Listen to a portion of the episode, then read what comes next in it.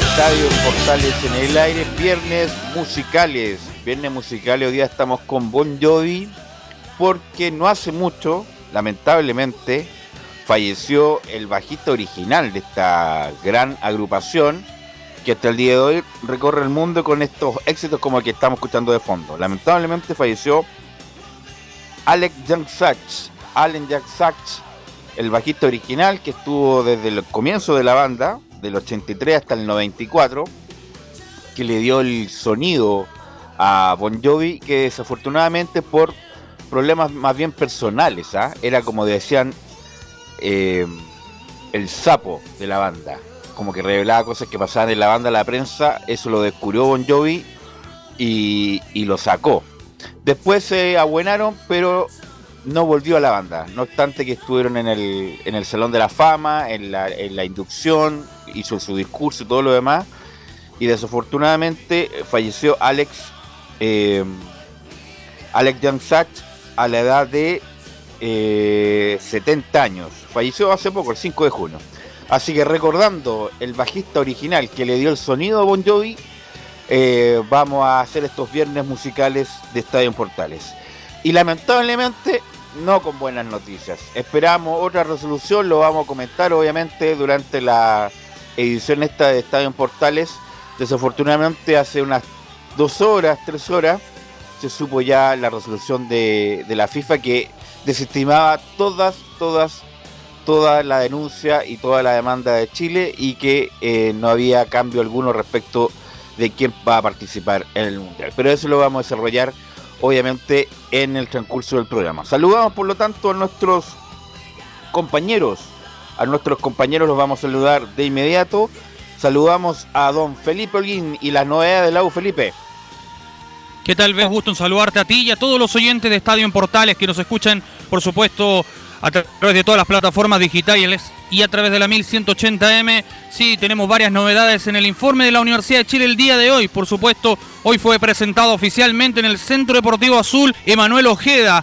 También tendremos eh, eh, noticias al respecto de dónde se va a jugar al final eh, este gran partido bullado de Copa Chile. Esto y mucho más en Estadio, en Portales. Y el central, me imagino, Felipe Holguín.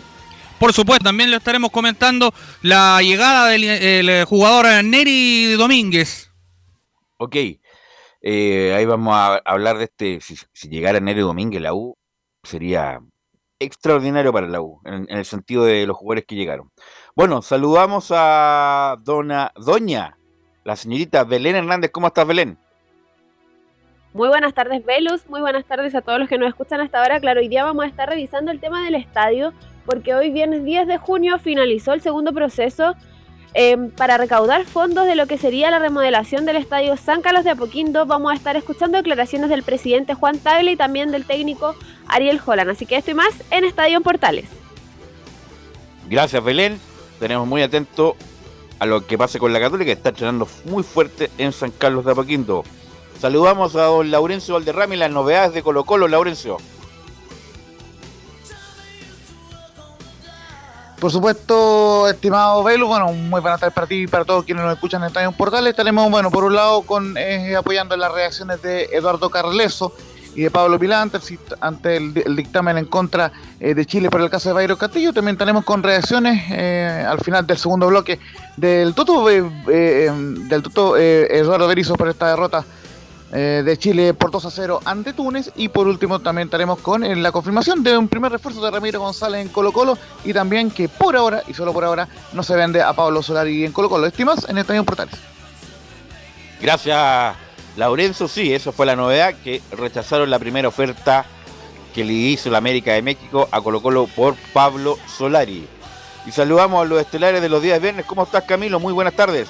Muy buenas tardes, Velus, para ti y para todos los auditores de Estadio en Portales. Sí, después de esta, con esta decisión, que fue incluso peor de lo que esperábamos, así que mm, después vamos a estar profundizando en ello.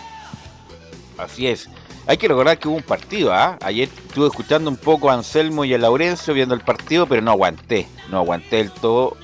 Aguanté hasta el minuto 10 del segundo tiempo. Eh, y bueno, vamos a analizar eso y todos los que vienen el partido en total. Bueno, eh, saludamos también a don Emilio Freisas y con Bon Jovi de fondo, recordando a su bajista original, Alex Bonsach, lee la síntesis informativa don Emilio Freisas.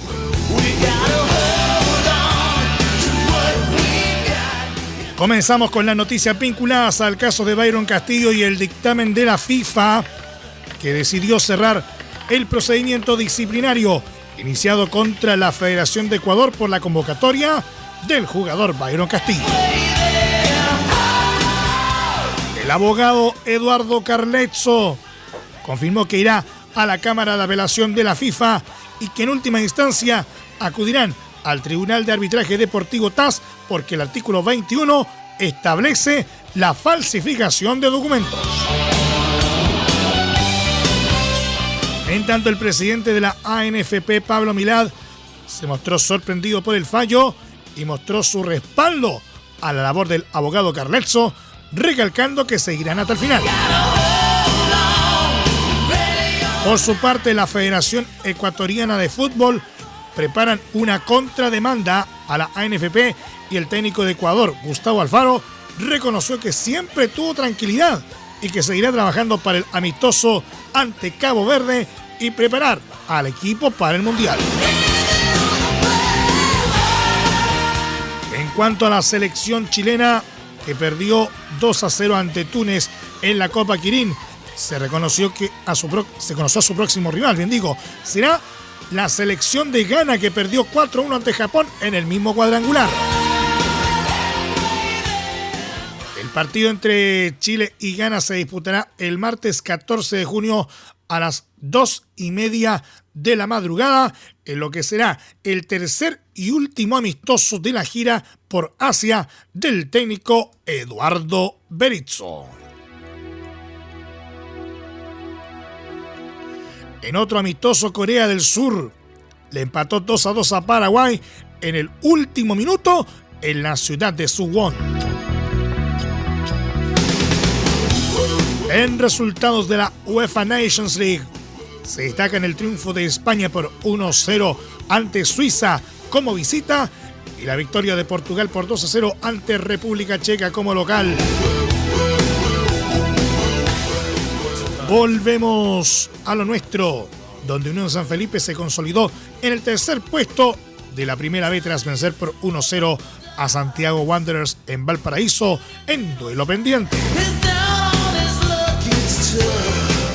Por último, noticias del Polideportivo, seguimos con las finales del básquetbol. Por un lado, este viernes Boston Celtics recibirá a Golden State Warriors por el partido 4 de las finales de NBA, mientras que el sábado continúan en Quilpué las finales de Liga Nacional entre Colegio Los Leones y Universidad de Concepción con el tercer partido.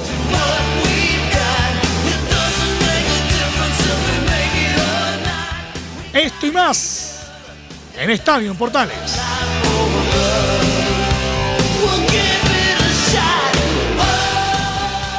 Gracias Emilio, que nos leyó la síntesis informativa. Bueno, aquí voy a abrir el panel, ¿ah? voy a abrir el panel más allá de los comentaristas, Camilo, Laurencio, también le preguntar a Belén y a Felipe.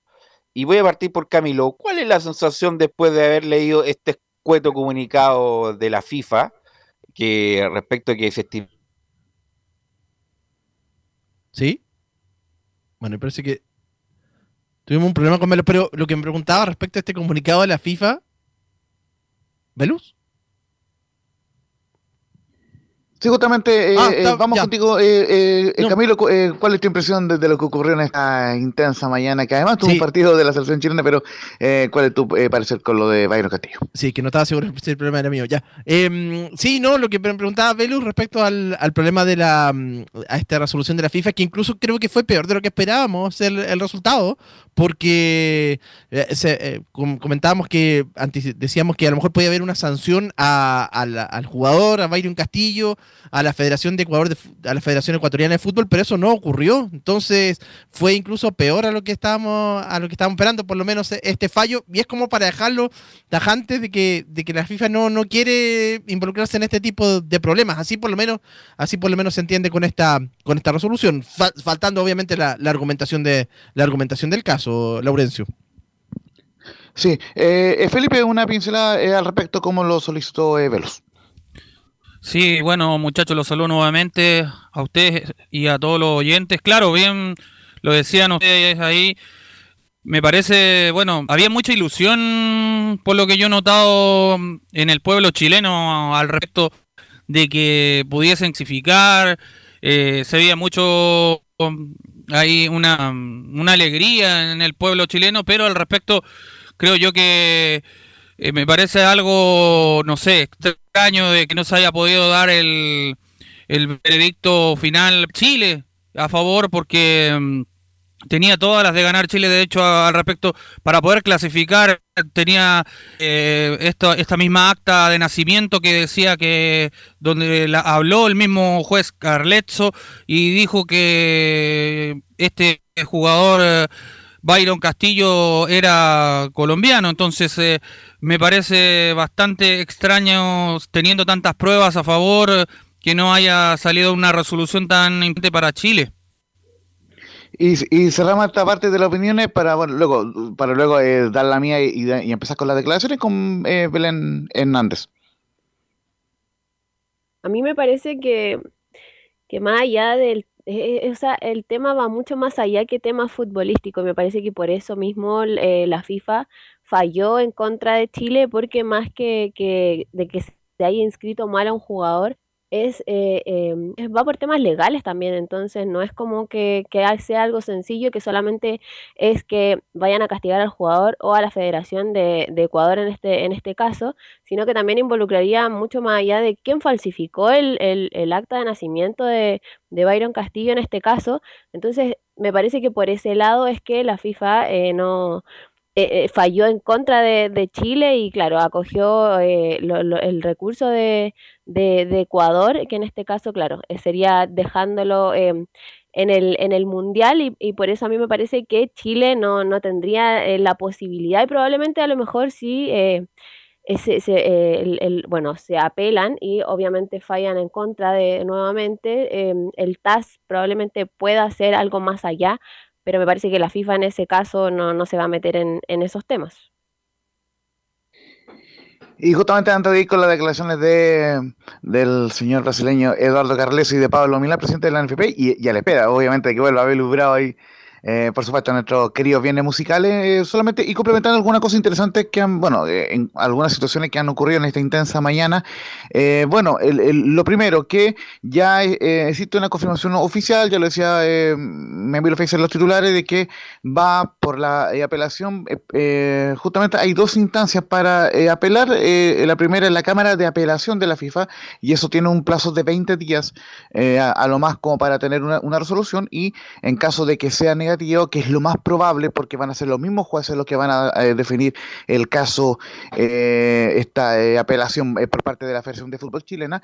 es ahí donde ya la ANFP y la Federación confirmaron de que el Chile va a recurrir al TAS. Así que en ese sentido, por lo menos, al menos para un mes más, de, eh, de esta situación donde obviamente se busca de que haya una sanción para la Federación Ecuatoriana por la alineación indebida de, de Byron Castillo. Y, ya lo habíamos comentado en ediciones anteriores de Estadio Portales que no había una solución acomodaticia, sino que existía una solución binaria y en ese sentido era o, hace, o, se aceptaba o se rechazaba la indicación chilena y lamentablemente aquí pareciera ser que la FIFA actuó de manera política y en ese sentido no quiso, como, como bien lo decía el abogado Carleso, no quiso la FIFA modificar. Em, no quiso modificar eh, cómo estaba estructurado el mundial en, este minuto y prefirió, em, eh, por, más allá de que no están eh, los antecedentes de, todavía del porqué de la edición, prefirió enfocarse en la Big Data de, de, la Federación de Ecuador, que en palabras simples es básicamente de que se confían de que el, eh, de la certificación de Ecuador sobre la nacionalidad de Byron Castillo, que obviamente ya eh, bajo la argumentación chilena está totalmente comprobado de que es colombiano. Así que es una solución política de la FIFA y lamentablemente la FIFA actuó como ha actuado en, en ocasiones anteriores y como lo había eh, adelantado Velo, así que es una pena lo que está sucediendo, pero por lo menos Chile Chile tiene legítimo derecho a seguir reclamando. Camilo Vicencio. Sí, pero tú, este fallo, claro, ahora salió esta, este comunicado, pero después tendría que darse a conocer el fallo, me imagino también, porque lo deben tener. Sí, tendría que publicarse, obviamente.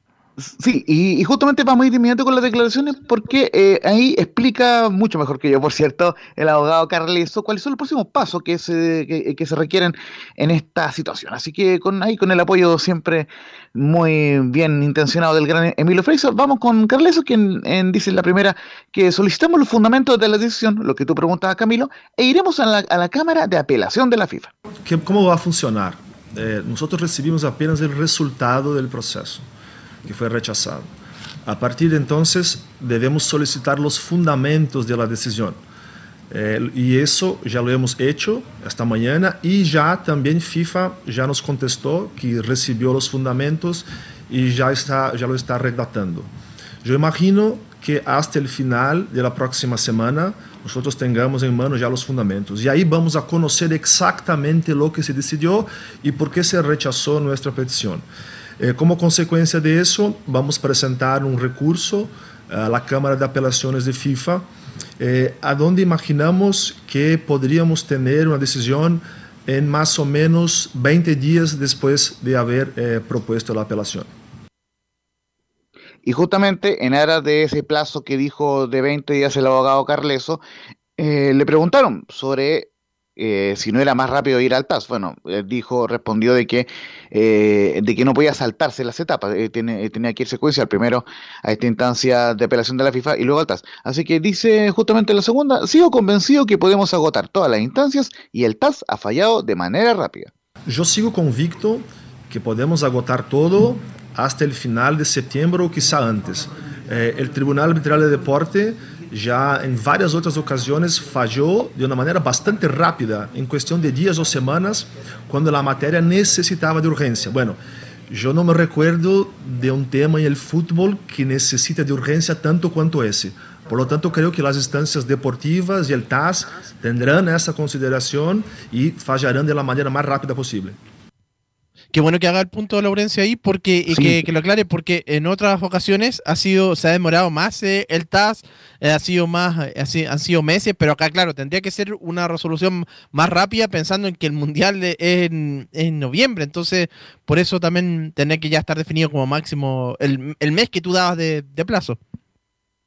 Y fíjate un detalle interesante que también lo, lo recalcamos acá, que justamente y por lo menos es lo más probable, que la FIFA se haya enfocado en el Big Data del Ecuador, que, que, básicamente confiar en que la inscripción que hicieron los, ecuatorianos es la correcta, más allá de, de, todos los argumentos que ha presentado Chile. Y justamente Carleso responde ante esa pregunta, eh, muy buena pregunta al respecto, y dice eh, en una de las últimas declaraciones que dio, Carleso en esta conferencia, que afortunadamente no fue tan extensa eh, allá en el salón plenario en Quilín, dice que el artículo 21 del Código Disciplinario establece la falsificación de documentos. La FIFA debe fallar sobre eso. El artículo 21 del Código Disciplinario de FIFA establece como un, delito, como una infracción, la falsificación de documentos. Si, si no hubiera esta previsión, previsión reglamentaria, quizá no tendríamos mucha cosa a hacer, pero una vez que FIFA pone en sus reglamentos eh, que falsificar documentos es una infracción, ella tiene la total capacidad de investigar y decidir sobre eso y por lo tanto creemos que debe fallar sobre eso.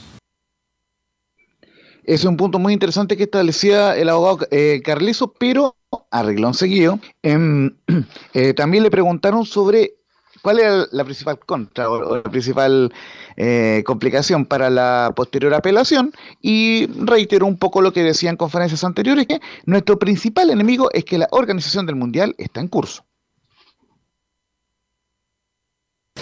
Por todo lo que tenemos en mano, yo diría que nuestro principal enemigo, entre comillas, es el hecho de que el Mundial está ahí, que, la organización está en curso. Porque con materia probatoria, yo voy a morir abrazado en eso diciendo, es, tiene mucha cosa. logramos obtener demasiada documentación sobre eh, el jugador y su familia en Tumaco. Por otro lado, un parecer de la propia Federación Ecuatoriana de Fútbol que lo declara colombiano. Eso es muy relevante. ¿Cómo se puede olvidar y desconsiderar investigación interna de la propia federación que analizó todos los puntos? El investigador fue a Tumaco personalmente en campo, encontró y dijo, mira, es colombiano. ¿Cómo se puede descalificar todo eso?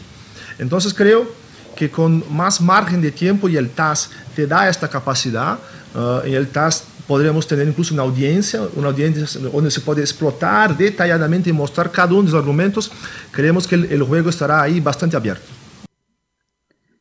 Y ahora sí, eh, volvemos con sí. Bravo eh, eh, para luego ir, con Pablo Mila. Sí, te escuchamos bien, Pelus. Sí, ahí tuve un problema ahí con la conexión. Eh, bueno, eh, bueno, en la audiencia somos contemporáneos más o menos, Camilo es más joven que nosotros, pero cuando salió el fallo, ese famoso fallo de Conde Roja, había un personaje. Un poquito más joven nomás. Claro, un poquito más joven, claro. Había un personaje, no me acuerdo el secretario, no sé, del tribunal, que eh, emitió una declaración con las sanciones y, el, y una pequeña relación de los hechos y argumento del por qué la sanción. Aquí no hubo ningún argumento solamente una declaración donde se desestimaba toda la denuncia de la Federación Chilena. Y para y lo más divertido y extraño ¿ah? es que la FIFA, su procedimiento, la verdad, a lo mejor los que están a cargo del derecho deportivo, a lo mejor no es tan extraño, pero lo extraño es que tú tienes que pedir la argumentación por, por escrito para que te la manden por escrito. Eso lo hizo Carleso en la mañana para ver justamente cuál es la lo dispositivo del fallo para ver en qué se guiaron estos muchachos para eh, desestimar todas las protecciones de Chile. Entonces, obviamente, a cualquier persona, incluso que es un lego en este tipo de cosas, le gustaría saber el porqué de la decisión de la FIFA, el por qué se estimó todo lo de varios castillos y todo lo demás. Uno puede decir, presumir que independiente del poder omnímodo que tiene la FIFA en todo el mundo, pero tampoco puede pasar por la soberanía de los países. ¿Y aquí me refiero a soberanía? Bueno, las sentencias judiciales. Las sentencias judiciales internas independientes y que, como lo hemos comentado, que lo que sirvió de base para esa sentencia haya sido falsificado ideológicamente como es el, el famoso certificado de nacimiento de este muchacho. Porque a mí no me, no me queda duda que el muchacho es colombiano. Al muchacho lo pasaron por ecuatoriano, pero es colombiano por todo lo que pasó, por toda su historia, porque no hubo registro original y todo lo demás. Bueno, pero el punto es que la FIFA, y está muy bien el apelativo de la FIFA, cuando, por ejemplo, estás peleando con alguien, ah, la FIFA, la FIFA, porque tú sabes que va a ir a la FIFA, no va a haber ninguna resolución a favor. No te va a ir bien nunca con la FIFA. Entonces, uno que, o sea, no es que la, uno estuviera muy, la verdad, eh, con mucha esperanza, pero por lo menos, bueno, eh, dame el, el, porqué de las cosas y lo más probable es que Carleso cuando tenga los argumentos, la argumentación de la sentencia, va a definir, va a decidir o nos va a contar cómo decidió en uno u otro sentido Laurencio Camilo la FIFA, porque obviamente solamente dijo no, no a todo, y si usted quiere saber los argumentos, escriba por escrito, tiene 15 días, Laurencio. Exactamente, mire, y, y justamente eh, le voy a pedir, eh, eh, a mí lo sé que tiene por, eh, bueno, si lo puede decir al aire el nombre de los tres jueces que dictaminaron, porque había uno de Bermuda, uno de Ghana, oye, esto de la FIFA es increíble, y, y, justamente voy a leer el medular del fallo, donde dicen lo siguiente, que tras analizar toda la documentación recibida por las partes, la Comisión Disciplinaria de la FIFA ha decidido cerrar el procedimiento disciplinario iniciado contra la Federación Ecuatoriana eh, de Fútbol por estos ocho partidos eh, sobre la convocatoria de Byron David Castillo Segura. Entonces, claro, justamente no han la argumentación, pero ya eh, la solicitó, como bien decía Velo, el abogado eh, Carleso al respecto. Así que bueno, fue un despertar, ni tan despertar, ¿eh? pero fue crudo lo que pasó. Eh, con la con la FIFA va a apelar a la esta, esta segunda instancia, entre comillas, y después, bueno, va a ir al TAS. Y según lo que mismo dijo Carlesos, todo este proceso, Camilo, es hasta septiembre más o menos, sería.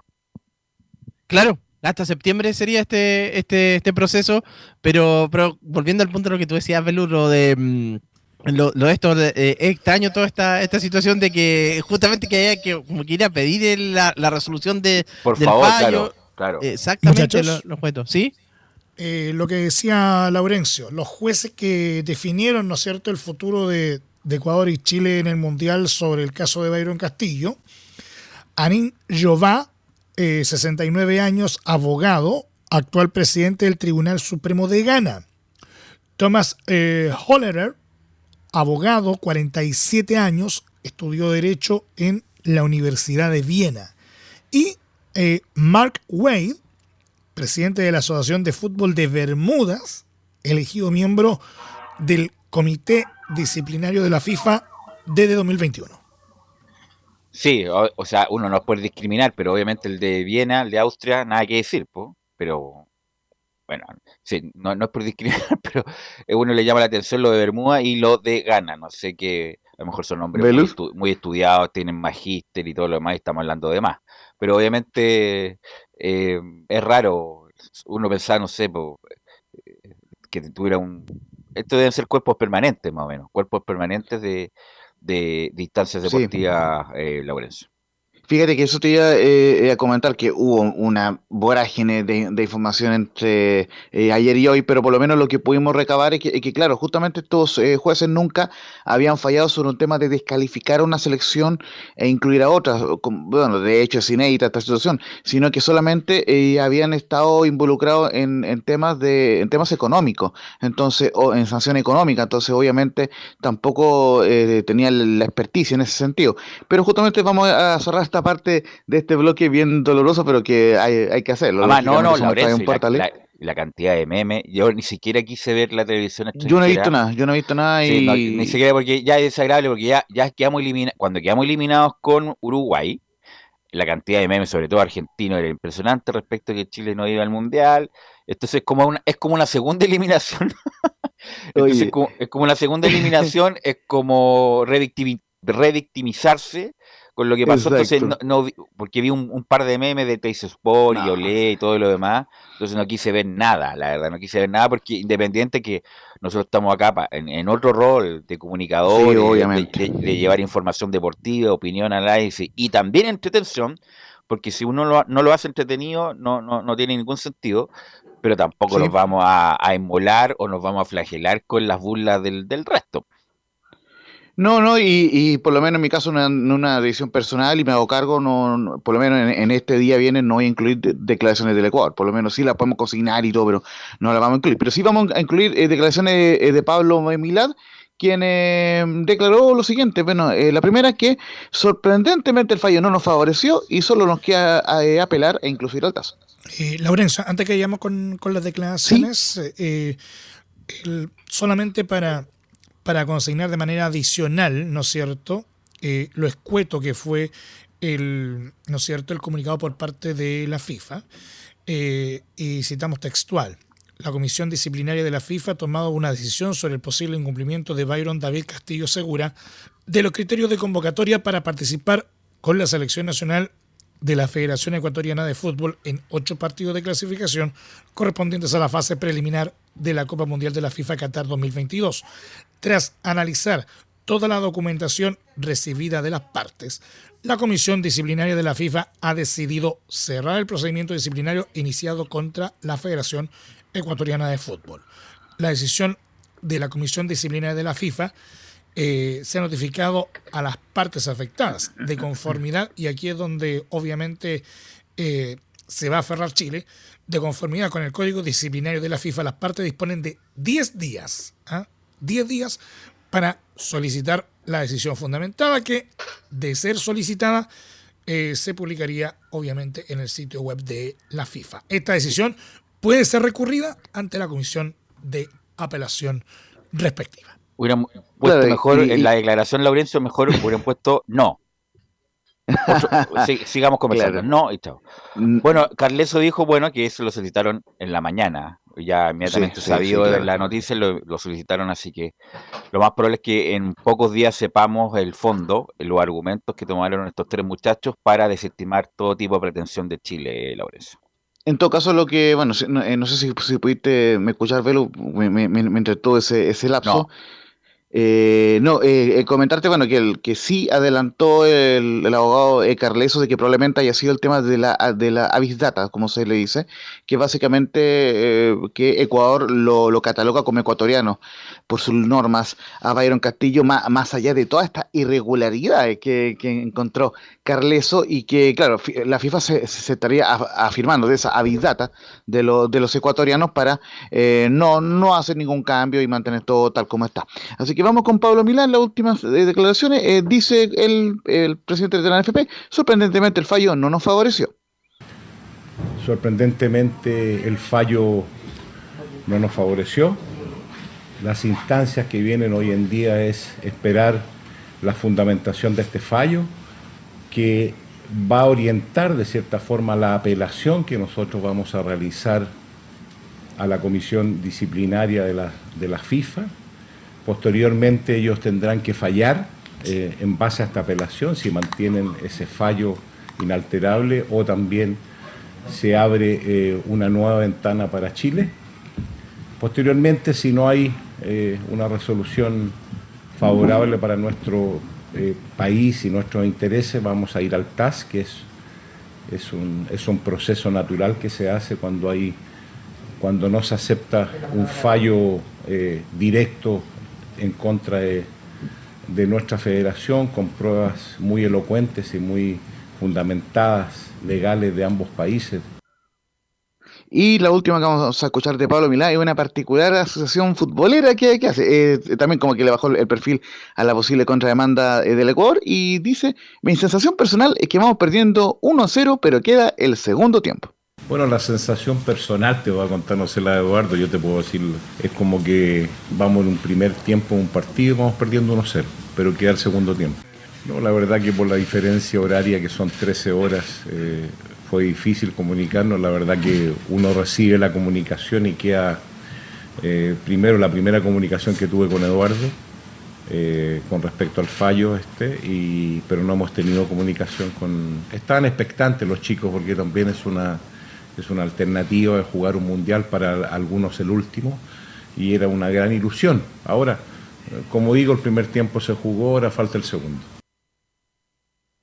Ahí estaban eh, las declaraciones de Pablo Milad y por supuesto de Eduardo Carleso, el abogado eh, brasileño de la Federación eh, de Fútbol y por supuesto seguiremos ampliando en las próximas ediciones de Estadio en Portales y, volveremos en mi caso después de Felipe Alguín con las reacciones de esta derrota desde la selección chilena ante Túnez con la palabra del Toto Berizo Velo, muchachos. Así es porque jugó Chile y jugó horrible, la verdad. La verdad, nada que rescatar mucho por cuestionar respecto a esta de estos muchachos que están haciendo algunos sus primeras armas en la selección chilena. Así que bueno, yo creo que esto está definido, ¿ah? independiente de que uno tenga la ilusión como en cualquier instancia, no solamente deportiva, sino que en la vida, cuando va a tribunales, le va mal en la primera instancia, vamos en la segunda, qué sé yo, dependiendo de la interpretación que le dan los abogados, la prueba que se agrega y todo lo demás. Eh, pero aquí va más allá de la cuestión judicial, por eso yo lo dije en su momento, esto no es una cuestión de derecho probablemente tal, tiene, también tiene que ver con una cuestión política.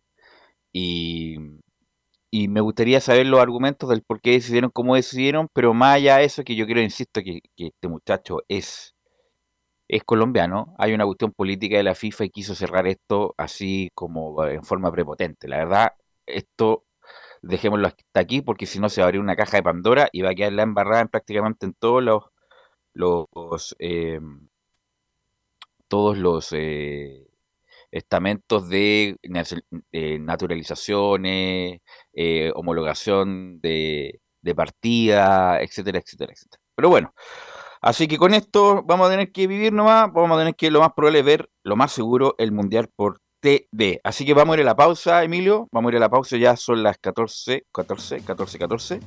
Y volvemos con justamente lo que dejó el magro, el magro partido de Chile con Túnez.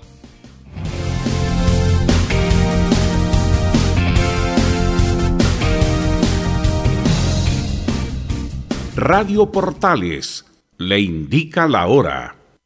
Las 2 de la tarde, 8 minutos. Atención pilotos. Tras dos fechas de competencia, el show del motocross más grande de Chile aterriza en San John Parque Las Palmas, en la quinta región. Por primera vez Parque Las Palmas albergará una carrera del campeonato y lo hacen grande para entregar toda la adrenalina y emoción del ATV Cross y Motocross Nacional. Pato Molina buscará mantener distancia del piñamarino Gonzalo Moreno en la categoría ATV Pro, mientras que Matías Pavés y Chechín Villalonga se encuentran empatados en la primera posición de MX Pro. Fotografía deportiva del más alto nivel junto a Free Shot F22 MP. Te esperamos sábado 25 de junio, categorías ATV. Domingo 26 de junio, categorías MX más de 200 pilotos dejando todo en pista con un show espectacular. Contamos con seguridad, asistencia médica, patio de comidas y la mejor producción. Inscripciones y entradas por sistema xevent.com. Más información en Instagram, arroba MXMChile. Produce Extreman Producciones. Auspicia Fly Racing, TRC Motor y KWC Racing Sports. Errada Vidrería. Una invitación de la Primera de Chile. Siempre fomentando el deporte nacional.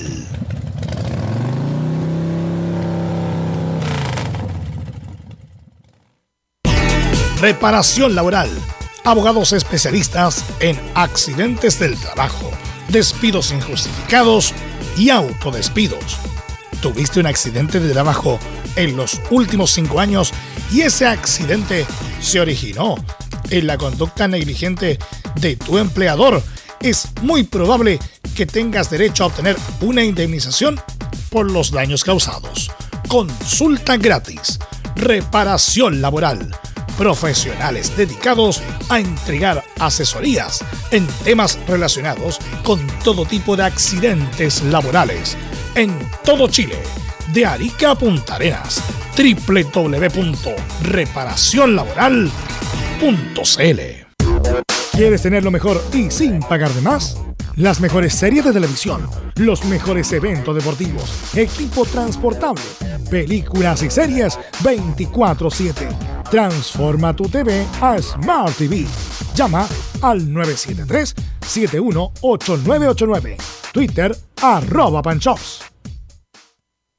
Visita www.radiosport.cl, el sitio web de la Deportiva de Chile. Programas, noticias, entrevistas y reportajes, podcast, radio online y mucho más. Todo lo que pasa en todos los deportes lo encuentras en www.radiosport.cl. La Deportiva de Chile en Internet. Termolaminados de León. Tecnología alemana de última generación. Casa Matriz Avenida La Serena 776 Recoleta. Fono 22 622 5676. Termolaminados de León. Desde todo Chile. Desde todo Chile. Y para todo Chile. Y para todo Chile. Portales Digital está en todas partes. www.radioportales.cl Entre Marco Grande y Marco Chico, media vuelta y vuelta completa. Escuchas Estadio en Portales en su edición central.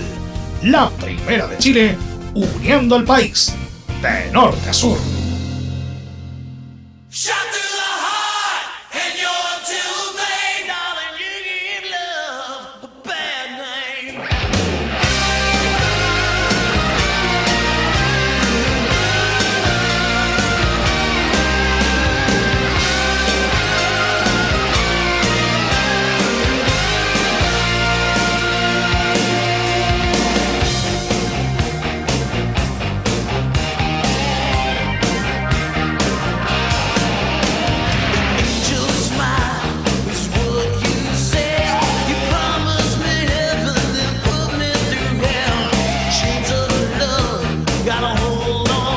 Escuchando a Bon Jovi, escuchando a Bon Jovi recordando a su bajista lamentablemente fallecido Alex Young Sachs, que falleció el 5 de junio por todavía circunstancias que no se esclarecen.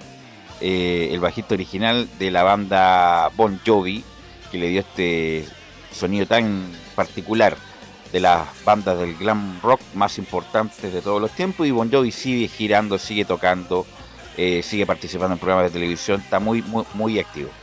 Así que recordando el bajista y escuchando al grupo donde más significativo estuvo, eh, hacemos los viernes musicales de estadio en Portales. Y por supuesto saludamos también a nuestros amigos de Reparación Laboral, como no, nuestros grandes amigos de Reparación Laboral, que son abogados especialistas en accidentes del trabajo, despidos injustificados y autodespidos. Consulta gratis en todo Chile en reparacionlaboral.cl, porque reparacionlaboral.cl es tu mejor respuesta. Vamos a cambiar la pauta, venía a Chile, pero lo vamos a dejar Chile para después, porque la noticia está con Felipe Holguín. Hay mucha novedad de la U y con buenas noticias para los hinchas tan sufridos de los últimos tres años, Felipe. ¿Qué tal, Bel? Usted saludo nuevamente a ti y a todos los oyentes de Estadio en Portales eh, que nos escuchan, por supuesto. Sí, bien lo decía ahí en titulares al respecto. Hoy fue presentado oficialmente en el Centro Deportivo Azul este jugador argentino que viene de Rosario Central. Estoy hablando de Emanuel Ojeda, que es el primer refuerzo de esta temporada para la Universidad de Chile en el mercado de invierno. Eh, parece si pasamos a revisar eh, las primeras declaraciones eh, de Manuel Ojeda, donde menciona, es un club muy grande. Creo que necesitaba vivir esta experiencia. eh, es un club muy grande. Siempre lo, vi con buenos ojos. Por ahí no se pudo dar antes. Pero hoy estoy acá y estoy muy, muy contento de, lo que voy a vivir. Eh, perdón que no te escuché la, la segunda pregunta. ¿Qué le puedo aportar al equipo? Eh, me gusta mucho jugar, me gusta mucho la tenencia de la pelota. Tengo un despliegue dentro de la cancha bueno. Eh, me gusta correr, así que creo que le puedo dar todas esas cosas. Velus. Eh, también eh, se le preguntó varias cosas importantes a este jugador, entre, eh, entre ellas una que llamó mucho la atención, esto que es el, el super clásico, que tan la U no lo gana hace mucho tiempo, esta famosa maldición, se, se le preguntó, bueno, aquí responde Manuel Ojeda, donde dice, hace mucho que la U no puede ganar el clásico. Bueno, sí, me, me ha contado que hace mucho que, que- que la 1 no puede ganar el clásico. A mí en lo personal me ha tocado jugar varios clásicos en la ciudad que, que se vienen muy, muy similar acá. Eh, he ganado, he perdido, pero todo jugador sabe que es un, partido aparte y, que hay que vivirlo como tal. Yo voy a dar lo, mejor de mí para, para poder sacar esa maldición. También hubo algunas declaraciones al respecto porque se le preguntó eh, sobre, porque él fue compañero en el 2018 de Alfonso el Poncho Paró, también del Canalla San Pedri y también de, Vecchio. Entre ellos, eh, bueno, también eh, tuvo respuesta a eso y dijo, todavía no tuve la posibilidad de hablar con ellos. Bueno, muchas gracias. sí, sé de los que están acá. bueno, Colo Gil, San Pedri, Parot fueron grandes compañeros que logramos un título allá en Rosario Central.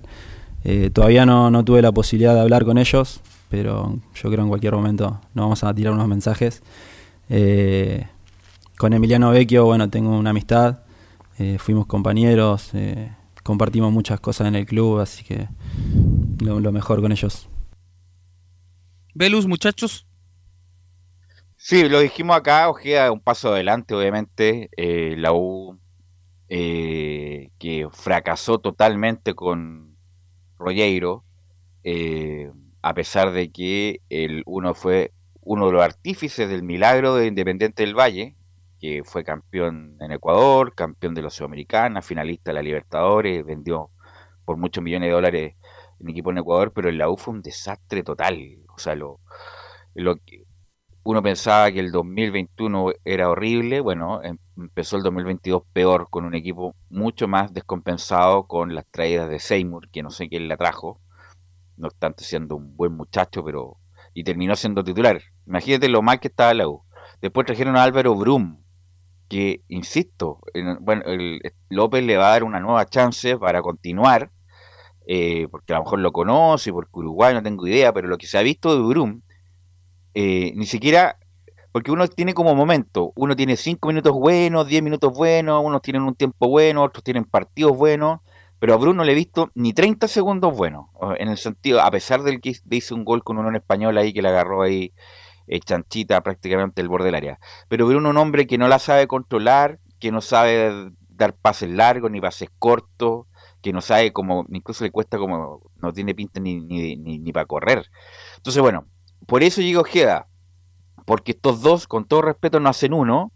Y Ojeda, un hombre que venía siendo titular en Rosario, titular indiscutido con el Kili González, que juega un equipo tradicional de la Argentina como Rosario Central, titular, eh, que tiene presencia, que no es nada de tope con el balón, Camilo.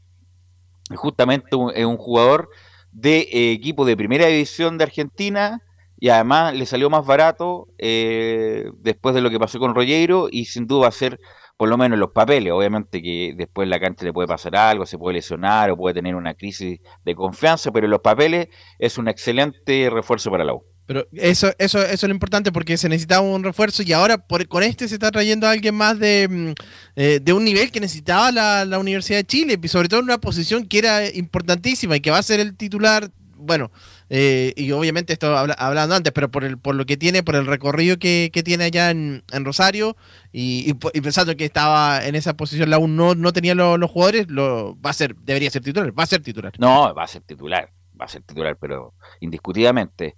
Ahí con, se van a repartir la mitad de cancha, me imagino, con Poblete, Poblete, Ojede, y ahí va a tener que ver un tercer hombre, porque Gallego, la verdad, no cumple las expectativas. Eh, ver si está bien Vargas, se va a poner Osorio de engancho, lo va a poner más arriba, Aranguis, lo de Ronnie Fernández, ayer jugó muy mal, la verdad, prácticamente no, tuvo participación, Ronnie corrió, corrió, corrió, pero prácticamente no, no tuvo participación, y los de atrás, los de atrás con los laterales que ya tiene la U, vamos a ver si lo va, lo va a reforzar con alguien, y con un central también, que parece que viene en camino, Felipe. Sí, eso también quería comentarles. Eh, también fue la pregunta que le, y le hicieron ahí al, al, señor Manuel Mayo, el, gerente deportivo de la Universidad de Chile. ¿Qué le parece si pasamos a escuchar donde menciona también esto al respecto eh, y dice, Neri es un gran jugador, hemos hablado con el, con el entrenador, como, como he mencionado varias veces, que, que estamos de acuerdo en que, en que esa es una posición que nos gustaría reforzar. Neri es un gran jugador, eh, tiene una experiencia importante en Argentina, como también muchos otros en la lista que hemos seguido. Eh, el otro día, eh, que cuando me preguntaban por, por Emanuel, no lo podíamos confirmar porque la verdad es que aún no estaba listo y no, no confirmaremos a nadie hasta que no, no esté listo porque puede traer cualquier negociación. Hemos seguido a muchos defensores centrales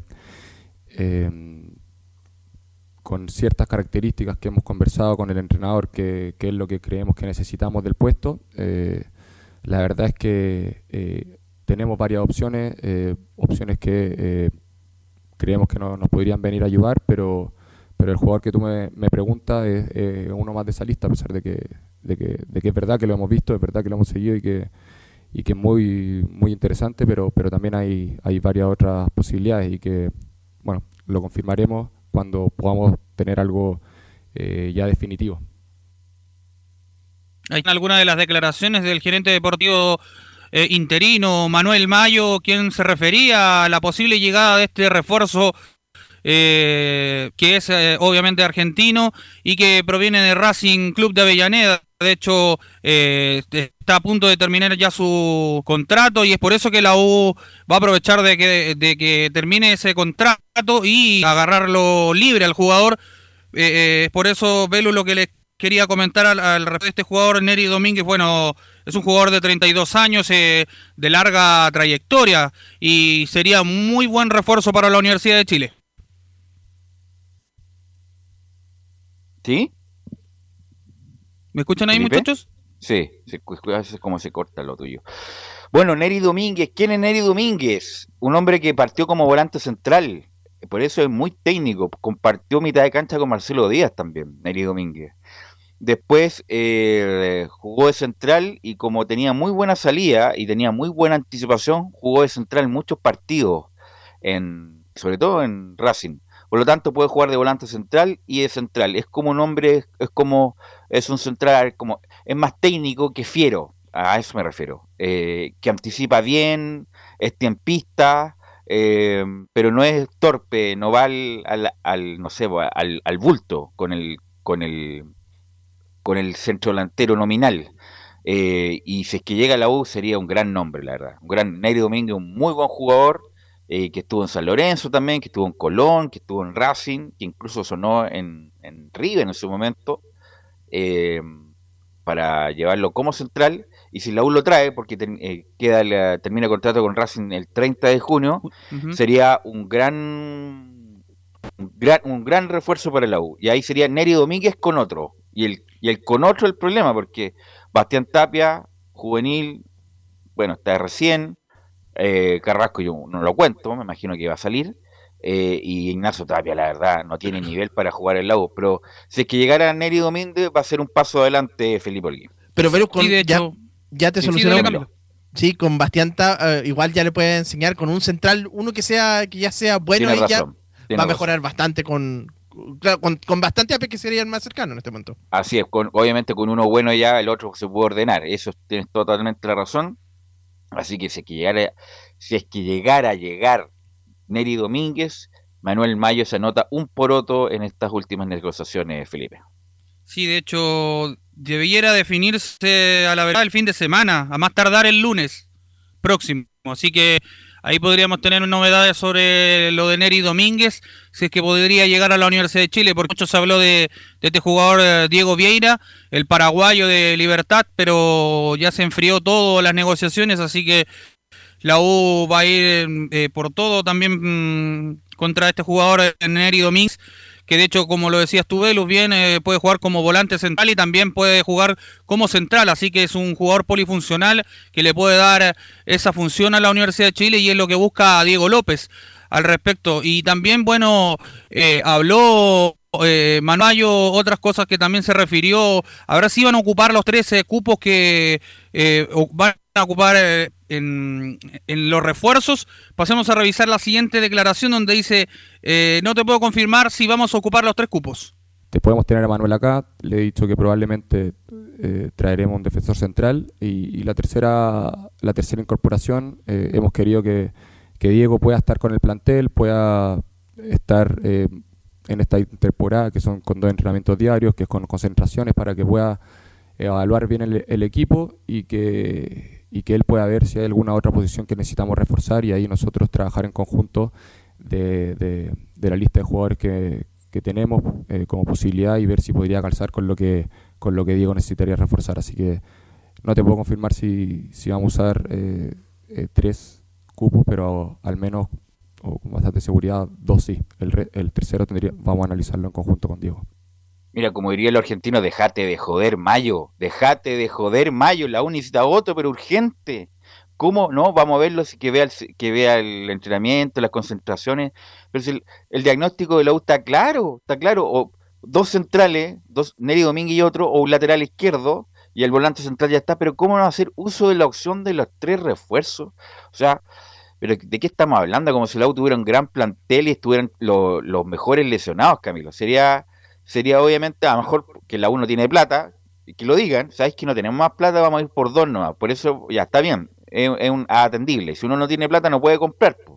Pero si tiene, si tiene un fondo todavía, tiene que copar con los tres refuerzos, Camilo. Sí, va por, va por ahí. Quizás no, lo- no lo quiso decir ahora lo del. Pero me imagino que va por el, dinero y si, si te invierte. Bueno, y, con esto a lo mejor creerán que, con esto obvia- obviamente va a ayudar, pero si, sin ninguna duda que falta el otro central que estábamos conversando y el lateral izquierdo, esas son las, son las posiciones. De medio campo hacia adelante ya están más o menos. eh, hay, hay jugadores.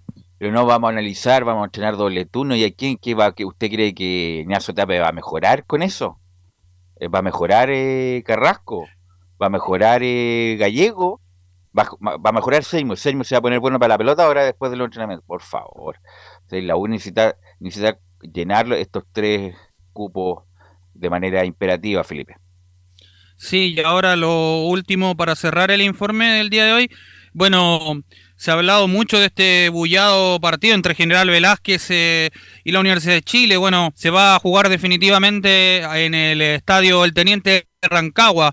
Con, ah, eh, eh, pidieron a, a por lo menos eh, 2.000 espectadores, eh, pero de solamente eh, público local del General Velázquez, no con hinchas de la Universidad de Chile, ya que el, el, el, el- ¿cómo se llama?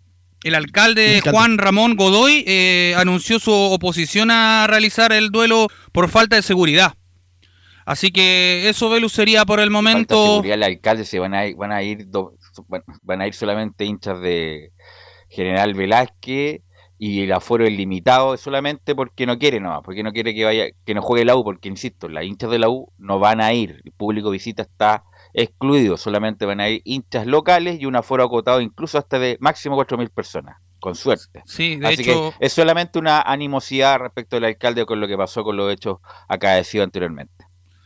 Sí, de hecho, él textualmente lo dijo, dice en sus redes sociales, dice, lo he reiterado en distintas ocasiones y hoy nuevamente reafirmo mi postura. Como alcalde me opongo rotundamente a que la Universidad de Chile juegue en Rancagua. Lo publicó en sus redes sociales.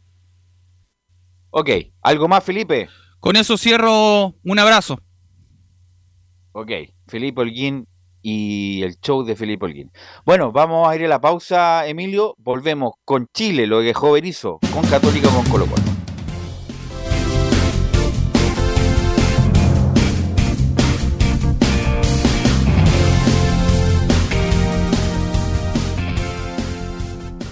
Radio Portales le indica la hora. Las 2 de la tarde, 30 minutos. Atención pilotos. Tras dos fechas de competencia, el show del motocross más grande de Chile aterriza en San John Parque Las Palmas, en la quinta región. Por primera vez Parque Las Palmas albergará una carrera del campeonato y lo hacen grande para entregar toda la adrenalina y emoción del ATV Cross y Motocross Nacional. Pato Molina buscará mantener distancia del piñamarino Gonzalo Moreno en la categoría ATV Pro, mientras que Matías Pavés y Chechín Villalonga se encuentran empatados en la primera posición de MX Pro. Fotografía deportiva del más alto nivel junto a Free Shot F22 MP. Te esperamos sábado 25 de junio categorías ATV. Domingo 26 de junio, categorías MX. Más de 200 pilotos dejando todo en pista con un show espectacular. Contamos con seguridad, asistencia médica, patio de comidas y la mejor producción. Inscripciones y entradas por sistema xevent.com. Más información en Instagram, arroba MXMChile. Produce Extreman Producciones. Auspicia Fly Racing, TRC Motor y KWC Racing Sports. Errada Vidriería. Una invitación de la Primera de Chile. Siempre fomentando el deporte nacional.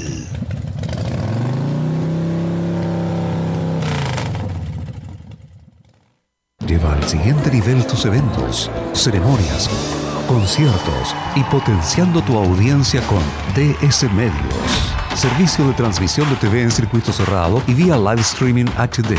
Tecnología de punta y un equipo profesional nos permiten realizar transmisiones sin cortes y con la más alta calidad. Cotiza ya ingresando a www.dsmedios.cl. Visita www.radiosport.cl, el sitio web de la Deportiva de Chile. Programas, noticias, entrevistas y reportajes, podcast, radio online y mucho más. Todo lo que pasa en todos los deportes lo encuentras en www.radiosport.cl. La Deportiva de Chile en Internet.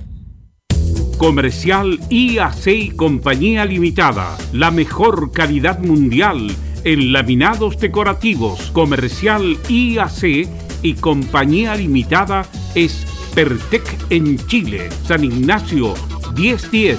Santa Rosa 1779, Avenida Mata 446 y Portugal 501. Comercial IAC y Compañía Limitada es Pertec en Chile.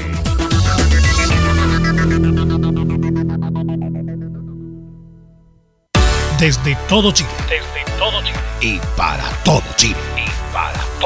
Portales Digital está en todas partes. www.radioportales.cl Un acercamiento electrónico a todo lo que pasa en el fútbol. Escuchas Estadio en Portales en su edición central. La primera de Chile, uniendo al país de norte a sur.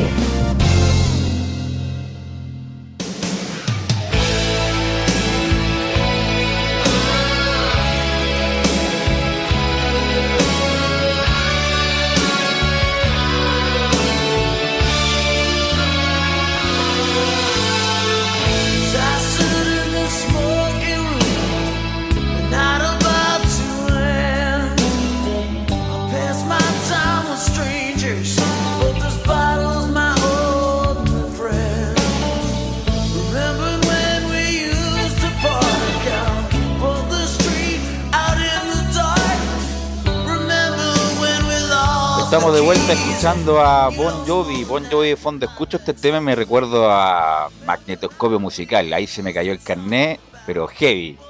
Eh, el Rodolfo Roth hacía este programa en TVN, más música.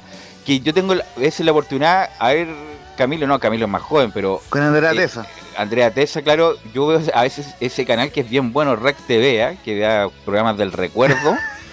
Eh, Andrea Tesa, más música, veo lo, lo del humor, lo antiguo, Eduardo Thompson, Jorge, Jorge, Franco, eh, ¿quién más estaba? Estaba eh, Medio Mundo. Moncho, eh, Medio Mundo, bueno, y ahí... Martes 13. Martes 13, y ahí Andrea Tesa y Rodolfo Roth, bueno, Rodolfo Roth de TVN, pero estos temas me recuerdan y evocan a eso. Bueno, vamos a saludar a... Sí. Solamente para no quedar fuera de, del- de, Taquilla, de- sí, de los recuerdos, a mí. Más aquí, me- tenés razón, tienes razón, sí. A mí me el- lo que me recuerda son las fiestas de colegio donde a las 2 de la, de la mañana, cuando mucho. Y tres temas, el eran tres temas. el- los tres lentos y chao. A mí me Así recuerda es. cuando estaba en el Instituto Zambrano en ese momento, cuarto medio, y era, obviamente, eh, era una institución. eh, la eh, estar como invitado a la, a la fiesta de la, eh, del colegio de la monja filipense. No, y eh, Emilio, y bueno, estaba toda la noche bailando con la niña. Llegaba los lentes, la niña se iba al baño. Justamente, si, si es que no había otra artimaña. O lo otro es que justamente en el momento de, de cuando tocaban los lentos, bueno, oye, ¿quieres bailar? Y si te decían que sí, es que bueno, había un grandes chances de que te fuera bien. Pero bueno, esas son técnicas de seducción del siglo pasado. Algunos, Eh, algunos no- nos vimos despreciados todo el rato, con eso Claro. te digo todo. So- Son técnicas de seducción del siglo pasado. Bueno, saludamos a nuestros amigos de reparación laboral. Tuviste un accidente en tu trabajo, te sientes con las manos atadas, te despidieron injustificadamente. En reparación laboral te asesoran y acompañan abogados especializados en derecho del trabajo. Los resultados los respaldan. Consulta gratis a lo largo de todo Chile en reparacionlaboral.cl. Tú llamas y te va a responder Eduardo Carlao. Eh, reparacionlaboral.cl es tu mejor respuesta. Bueno, eh, ya estamos con Laurencio, con que nos va a Sí, informar justamente. y nos va a comentar, porque yo vi hasta el minuto 60, diría yo, eh, de este partido muy tibio de Chile ante Túnez, Laurencio. Sí, justamente lo, y lo que no es para nada para la risa fue esta derrota del cuadro chileno ante, ante Túnez. Eh, a ver, yo me quedo con la sensación, más allá de que hay duras críticas sobre el equipo chileno, que Chile se vio más armado en general en este partido, sobre todo en el segundo tiempo. Sin embargo, claro, hay varias deficiencias que, bueno, la va a explicar el, Toto Berizzo en cuanto sobre todo a los viajes y en cuanto a las bajas por COVID. También hay varias eh, atenuantes, digamos, pero está claro que eh, Chile trata de mostrar una idea eh, y, y por lo menos eso también lo que comentábamos con Anselmo Roja. Oiga, eh, en 20 segundos aprovechamos de agradecer la enorme sintonía que tuvimos los medios asociados a una hora que es- era inédita en una transmisión de Portal Digital 2, de la mañana, así que eh, le agradecemos a todos quienes eh, escucharon esa transmisión. Muchos conectados, Laurencio. Yo, yo vi. Sí, así que, Yo vi mu- así había- que había lo, agradecemos mucho. Claro, entonces, y, y- justamente quienes vieron el partido y quienes no lo vieron también se lo contamos, claro. Chile eh, se instaló en, área rival. Eh, Gary Mel buscó jugar derechamente de, de- de mediocampista. Muchas veces quedan dos defendiendo, como era Pablo Díaz con eh, eh, Sierra Alta. Y justamente utilizó el pelotazo largo eh, Túnez para jugar de contragolpe. Pero hubo una jugada clave, muchachos, que fue a los 37, donde Ben Brereton cabeció, tapó el arquero y Joaquín Montesino elevó sobre el travesaño. Esas jugadas no se pueden fallar en un mundial y ciertamente Chile estaba más eh, acercándose a la portería, erra esa jugada y en la siguiente eh, el jugador, eh, el jugador eh, em, Ali Abdi, el número 4, marca con gol de palomita para el 1-0. También ahí eh, Sierra Alta no alcanzó a llegar a la marca, un primer tiempo donde además Pablo Díaz no estuvo en su nivel que, le vimos en River Plate, que le hemos visto en River Plate. Y en el complemento, claro, se arregló un poco la carga con el ingreso de, de Tomás Alarcón en el medio campo. Ahí anduvo eh, bien Chile en esos primeros minutos. Y de, y de- pero claro, fue acontecido el partido porque sale por lesión Ben Brereton y entra Jan Menezes y luego sale gravemente lesionado Jan Menezes. Hay que tener mucho ojo con la, con la lesión que ya se va a ver pronto en un parte médico, pero puede haber un compromiso de rodilla de Jan Menezes y entra Diego Valencia. Así que fue un partido bastante acontecido para Chile, pero aún así se generó algunas ocasiones, pero también hubo duras Pero críticas ¿sabes qué? sobre, Mira, eh, quedamos locos con Montesino. Eh, disculpa, quedamos locos con Montesino Sí, la, última, sí. la última fecha de la eliminatoria, pero lo he visto irresoluto totalmente a, a Montesino, un tipo que corre, que insiste, ya está bien, eso lo aplaudimos todos, Sí. pero pero en la, en la definición fina, bueno, tú mismo lo describiste, se perdió un gol increíble el primer tiempo, pero eh, uno no puede ir chocando todo el rato, po. tiene que hacer otra jugada, tiene que hacer una diagonal, jugar sin pelota, eh, y cuando llegue eh, al... Bueno, hay que recordar que este muchacho recién se dio la vuelta larga, Camilo, y a los 27 años está teniendo su, su mejor momento, pero, pero tiene que mejorar muchas cosas para ser un jugador de selección, a pesar de que tenemos tan poco, pero falta algunas cositas todavía. Es que cuando mostró eso fue en ese partido, claro, con Uruguay, la parte final de las clasificatorias, pero era, claro, porque era malo lo que se, lo que se había hecho, pero ahora, cla- ahora ya que, que este nuevo proceso tiene que mostrar eh, justamente esta, estas cosas. Y sí, pues eh, justamente cuando se ve, cuando se vio lo mejor de él en Audax eh, italiano, pues ahí fue ya a los 25 años. ¿Sabes lo que aquí me hubiera gustado ver? Porque está jugando muy bien en Colo Colo y desafortunadamente le dio COVID y además que uno han puesto que donde no tenemos mucho, o sea, no tenemos mucho de, de calidad en este momento, Esteban Pavés. Esteban Pavés no me cabe duda que hubiera sido muy importante en la mitad de cancha porque Gary Medel, insisto nuevamente, no me llena la las expectativas como volante central y desafortunadamente por el COVID no pudo jugar. Pero ahí hubieran dado muy bien Esteban Pávez Laurencio. Sí, y fíjate, cerramos muy eh, brevemente esta descripción y análisis del partido con Zacarías López, que claro, tuvo dos atajadas muy importantes, no, no tuvo mi criterio de responsabilidad en los goles, y posteriormente también, claro, eh, cuando sale Breton quedó Ronnie Fernández como nueve referencial y no anduvo para nada, lamentablemente, el ex Wanderers y actual Universidad eh, de Chile. Y posteriormente, claro, vino ¿Cómo ese- Disculpa, yo no vi el final, Osorio, los, los minutos que jugó. Entró muy poco, eh, o sea, eh, entró cerca del minuto 80, eh, lamentablemente él tuvo un pocos minutos para, para demostrar su valía, pero por lo menos intentó encarar, eh, intentó asociarse, pero claro, fueron pocos minutos como para evaluarlo al hombre de la U. Y finalmente, de, de- de hecho, entró eh, Mesatú eh, eh, por Jason Rojas, uno, uno que anduvo bien, ahí coincidíamos con, con Chamo, que anduvo bien Jason Rojas, pero finalmente lleva ¿En serio tú crees que anduvo bien? Sí. Yo creo que no, weón. Yo en mi primer tiempo lo vi irresoluto, le ganaron en la marca, cada vez que pasó se equivocó. De hecho, cargaron mucho por, eh, eh, por izquierda, Beluc. Yo creo que no por me... izquierda de la, Sí, de a, la saca Roja, de la a Roja, lo que vi, que fueron 60 minutos, lo vi bastante eh, débil. Débil a Jason Rojas, que es un buen jugador. Jugador tenía un partido malo, pero a mí no me gustó, la verdad, Laurencio. Claro, entonces, bueno, y, y justamente como te decía, eh, eh, marcó los 89 el 2 a 0, que claro, me eh, quizás un poco exagerado el resultado, pero y al final pierde el penal, eh, aquí lo estamos viendo en la repetición, el penal Diego eh, Valencia, eh, era su oportunidad de marcar su, su primer gol y no lo pudo hacer el hombre de Católica. Así que bueno, vamos a ir con declaraciones donde Gary Medel reconoce que no está en su posición, que, que lo hace más que nada por la emergencia de, de que hay poca jugadores, entre ellos por la baja de Esteban Pávez, y dice que eh, no estoy acostumbrado porque hace rato no juego de volante. No estoy tan acostumbrado porque hace tiempo ya que no juego de medio campo, pero, pero tenemos mucha gente fuera del plantel. Parra se lesionó, tenemos a Pavés que iba a jugar en esa posición. Eh, entonces el profe me dijo que hacía falta ahí, habían solamente tres mediocampistas, así que por esa por, esta, yo creo que por esta pasada estoy jugando de medio campo.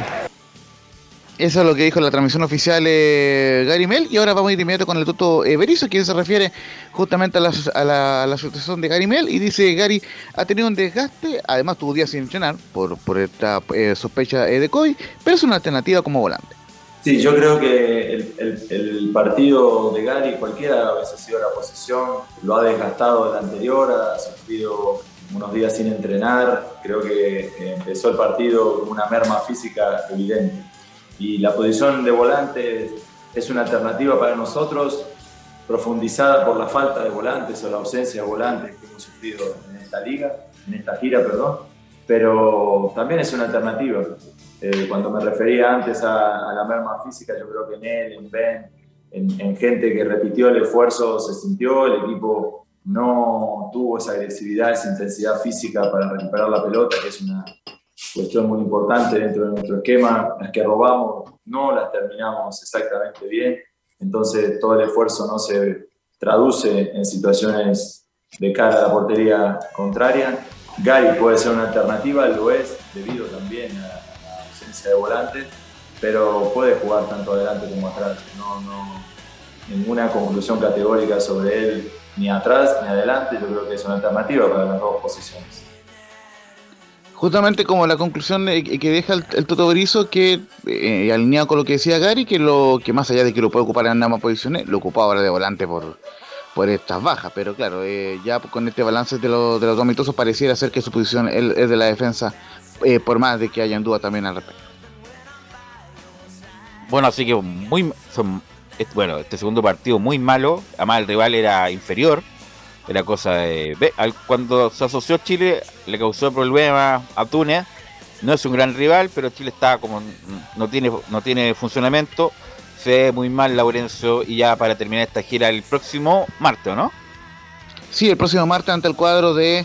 Eh, de Ghana van a jugar a las 2 y cuarto de la mañana. Recordemos, lo decía en, en Emilio Feiza al comienzo: eh, cuadro de Japón, goleo 4-1 a Ghana. Y vamos a escuchar una más del Toto Berizzo, donde intenta explicar en cierto modo esta baja del equipo chileno en el primer tiempo. El, en el primer tiempo no tuvimos la frescura física y luego mejoramos, pero no concretamos. El partido creo que cambia radicalmente entre el primer tiempo y el segundo tiempo. En el primer tiempo no tuvimos la frescura ni la agresividad física para presionar ajustadamente. Ellos escapaban de nuestra presión, nos hacían correr hacia nuestro arco, no tuvimos la frescura física, eh, seguramente pagamos el esfuerzo del otro día, pero nos costó un segundo tiempo de ida y vuelta cuando nos encontraban desarmados y nos hacían correr hacia nuestro arco. Nuestras opciones de gol no las completamos y ellos sí tuvieron más claridad en esa, en esa transición defensa-ataque. Y el segundo tiempo creo que sí fue mejor que el primero, con más orden, con una presión más ajustada, conseguimos alguna situación, tampoco la, la concretamos. Y por cierto, el Toto eh, Berizzo eh, eh, cerró esta conferencia. Bueno, lógicamente vamos a seguir en plan en las siguientes ediciones de Estadio Portales diciendo, obviamente no queríamos perder, pero estamos en la búsqueda de jugadores jóvenes. De la actuación se sacan conclusiones, resultados obviamente uno siempre quiere evitar salir derrotado, pero hoy la búsqueda de futbolistas, la búsqueda de, de un sistema, el inicio de un proceso, el oportunidad, dar la oportunidad a los futbolistas más jóvenes y que haya tanta rotación dentro del equipo eh, es lo prioritario y hay que seguir trabajando, pensar en el próximo partido, poder recuperarnos bien, tener una performance física mucho más alta, más intensa y poder jugar el fútbol que queremos. Hoy, como dije recién, en la primera parte nos costó mucho el partido en la transición defensiva y en la segunda parte corrigiendo con orden y posiciones más, más ajustadas logramos equiparar, tuvimos nuestras chances y bueno, hay que insistir en convertirlas a las que tenemos. Con eso eh, cerramos el informe de, de La Roja ahí, eh, esperando el partido del martes ante Gana a las 2 y cuarto de la mañana. Gracias, Laurencio. Va a ser difícil, ¿ah? Va a ser muy difícil armar algo bueno de aquí en adelante con lo que estamos viendo. Bueno, vamos con Belén Hernández y las novedades de la Católica Belén. Sí, Velus, porque hoy, viernes 10 de junio, se terminó el, segundo periodo eh, de que, abrió Cruzados con esta subasta que, bueno, era principalmente para los hinchas, para el público en general e inversionistas que pudiesen convertirse en accionistas de Cruzados para así poder ayudar con el financiamiento de, de este estadio, de la modernización de San Carlos de Apoquindo, que por supuesto no va a tener el mismo nombre porque claro, eh, la compañía de telecomunicaciones, claro, justamente es la que va a tener el nombre, los derechos del nombre. Y, em, pero, pero hoy en definitiva se terminó ese plazo. Todavía no tenemos obviamente lo, eh, si es que se llegó o no a la meta en definitiva porque eran 6 millones de, mm, de dólares los que se esperaban recaudar con este segundo, en este segundo periodo para poder así comenzar y dar inicio a los trabajos de, de la modernización. Por lo que me- el, el lunes o dentro de la semana ya vamos a tener una cifra ex- exacta y si es que en definitiva se llegó o no a la meta que estaban esperando en, en Cruzados. Y respecto a si no se alcanzaba a conseguir este, este, este financiamiento que estaban esperando en Cruzados, el presidente Juan Tagle responde a, a- a eso de que si, qué es lo que sucedería, qué es lo que pasa si es que, que no se llega y menciona lo que pasaría si es que no se llega a la meta hoy eh, viernes 10 de junio.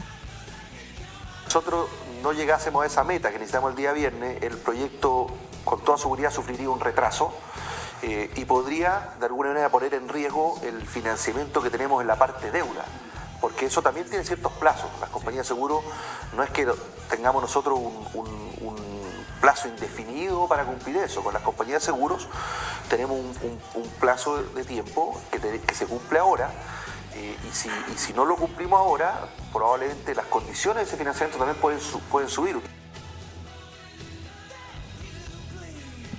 Claro, el proyecto se retrasaría y lo que estiman en San Carlos de Apoquindo es que a mediados de julio ya se cierra en definitiva San Carlos de Apoquindo y tengan que jugar en otra casa que, que los quiera aceptar porque teniendo en cuenta que el Estadio Nacional todavía no está apto para, para partidos de fútbol eso estaría dentro de septiembre, agosto por ahí. Así que tendrían que buscar y no se cierran las puertas para que puedan jugar en Rancagua o incluso Viña del Mar. Belén, Respecto- incluso a, propósito, disculpa, incluso a propósito de esto de- del, del proceso de, mm, de- de acciones, también se estaba hablando, si es que no se llegaba a la meta, llegar a, a abrir un segundo proceso. Así que pues, también podría ser una, una, una opción. Pero claro, Pero eso, eso, eso significa retraso. Exactamente, sí. Significa retraso y, y las obras van a estar para una fecha posterior a lo que se indicaba y Católica, bueno, si es que así me imagino, bueno, no sé cómo serán los tiempos con San Carlos, pero todo eso significa retraso, Belén. Tal cual. También el presidente de Cruzado se refirió al, al tema de cómo le fue la primera rueda, que no era lo que se esperaba, eh, bueno, con, con, las contrataciones que, que, hicieron en el primer semestre también.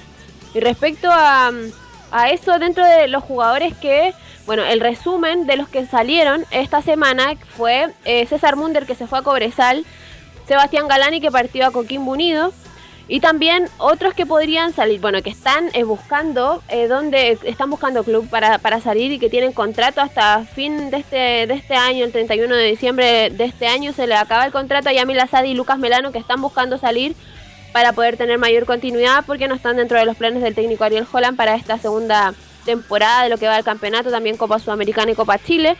Y uno también que suena la, al otro lado de, de la cordillera es Bruno Bartichotto que habría interés por parte de Talleres de Córdoba para contar con este jugador. Todavía no hay una oferta concreta, pero sí en Argentina se habla de este interés que habría por parte de los cordobeses. Y eh, este jugador tiene contrato hasta el 31 de, de, de diciembre, bien digo, del 2023, con Cruzados. Así que podría ser una alternativa también para, para Bruno Bartichotto poder salir de, del club. Recordemos que no, no jugó tanto como, como se esperaba cuando retornó ahí de, Palestino, que tuvo una buena campaña. Solamente jugó en el campeonato 125 minutos y todavía es jugador sub-21.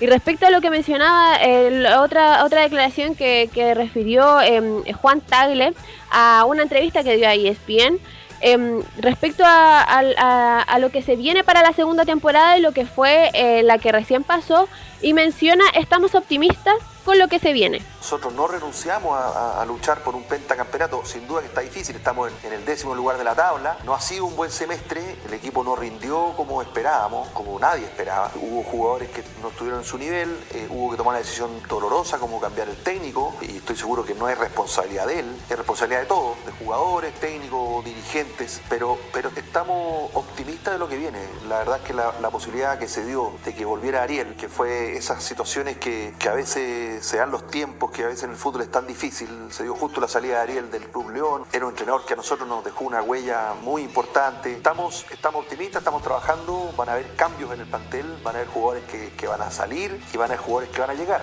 No era lo que nosotros a principios de año habíamos imaginado, pero en el fútbol hay que, hay que saber reaccionar a tiempo.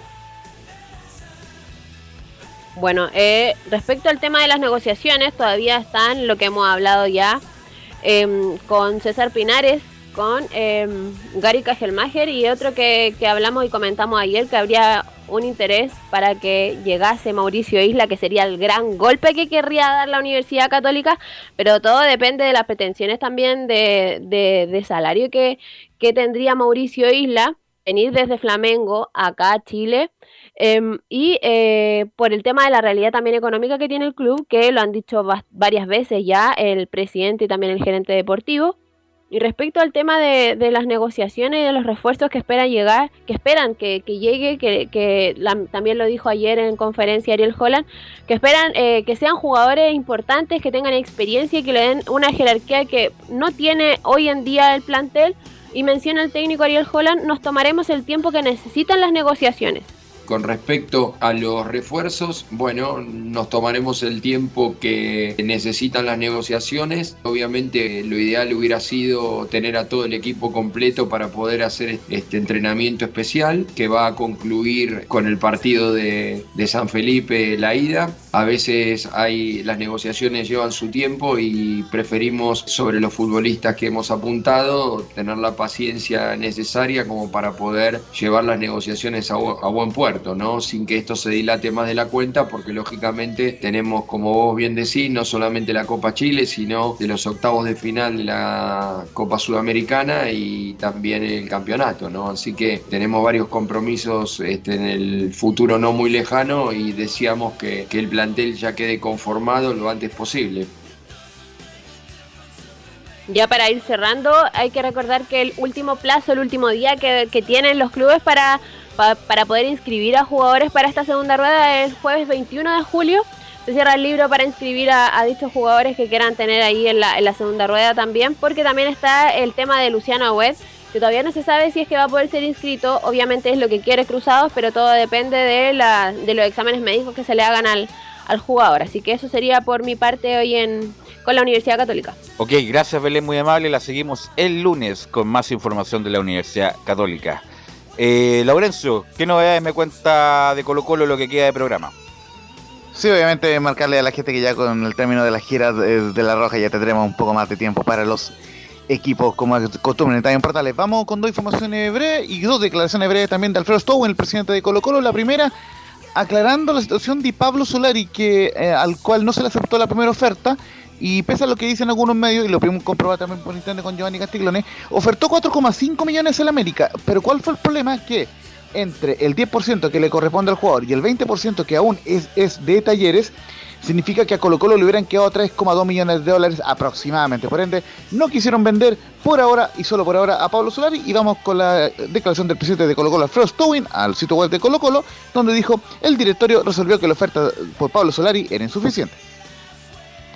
Eh, efectivamente hemos recibido una oferta por Pablo Solari de parte de América a través de sus representantes. El directorio se reunió hoy día en forma extraordinaria para analizar el tema y se determinó que la oferta era insuficiente para lo que el club eh, pretendía. Eh, después de analizar largamente el tema y tomar en cuenta las diferentes variables, se fijó un monto mínimo para realizar la operación, pero siempre y cuando Pablo se quede con nosotros hasta el fin de la temporada queremos privilegiar los resultados deportivos de este año, de manera que él es un jugador importante para nosotros, pero quisimos entregar esta, esta alternativa de negociación tampoco para no perjudicar los intereses del jugador.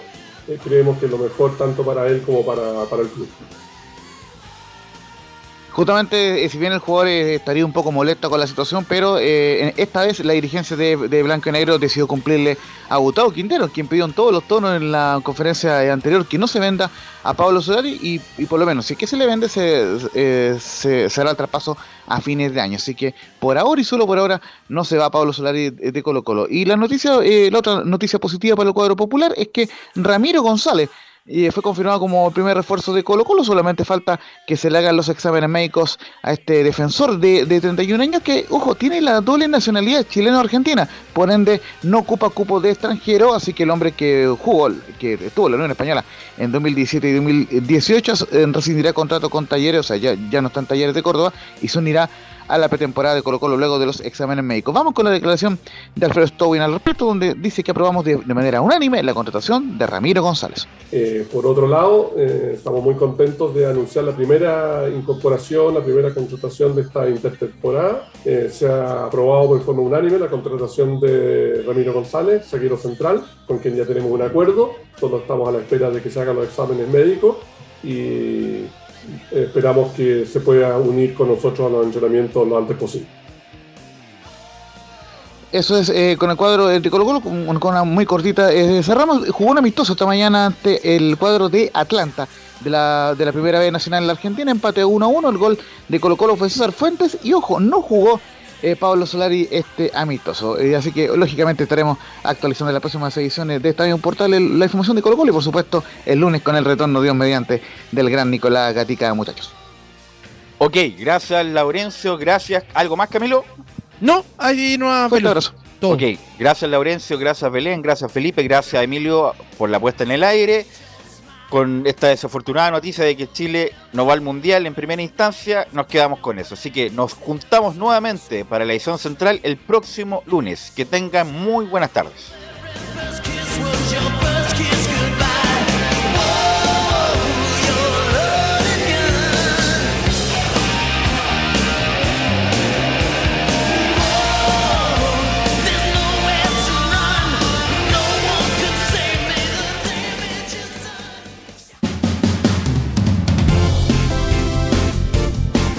Fueron 90 minutos con toda la información deportiva. Vivimos el deporte con la pasión de los que saben. Estadio en Portales fue una presentación de Almada Comercial y Compañía Limitada. Expertos en termolaminados decorativos de alta presión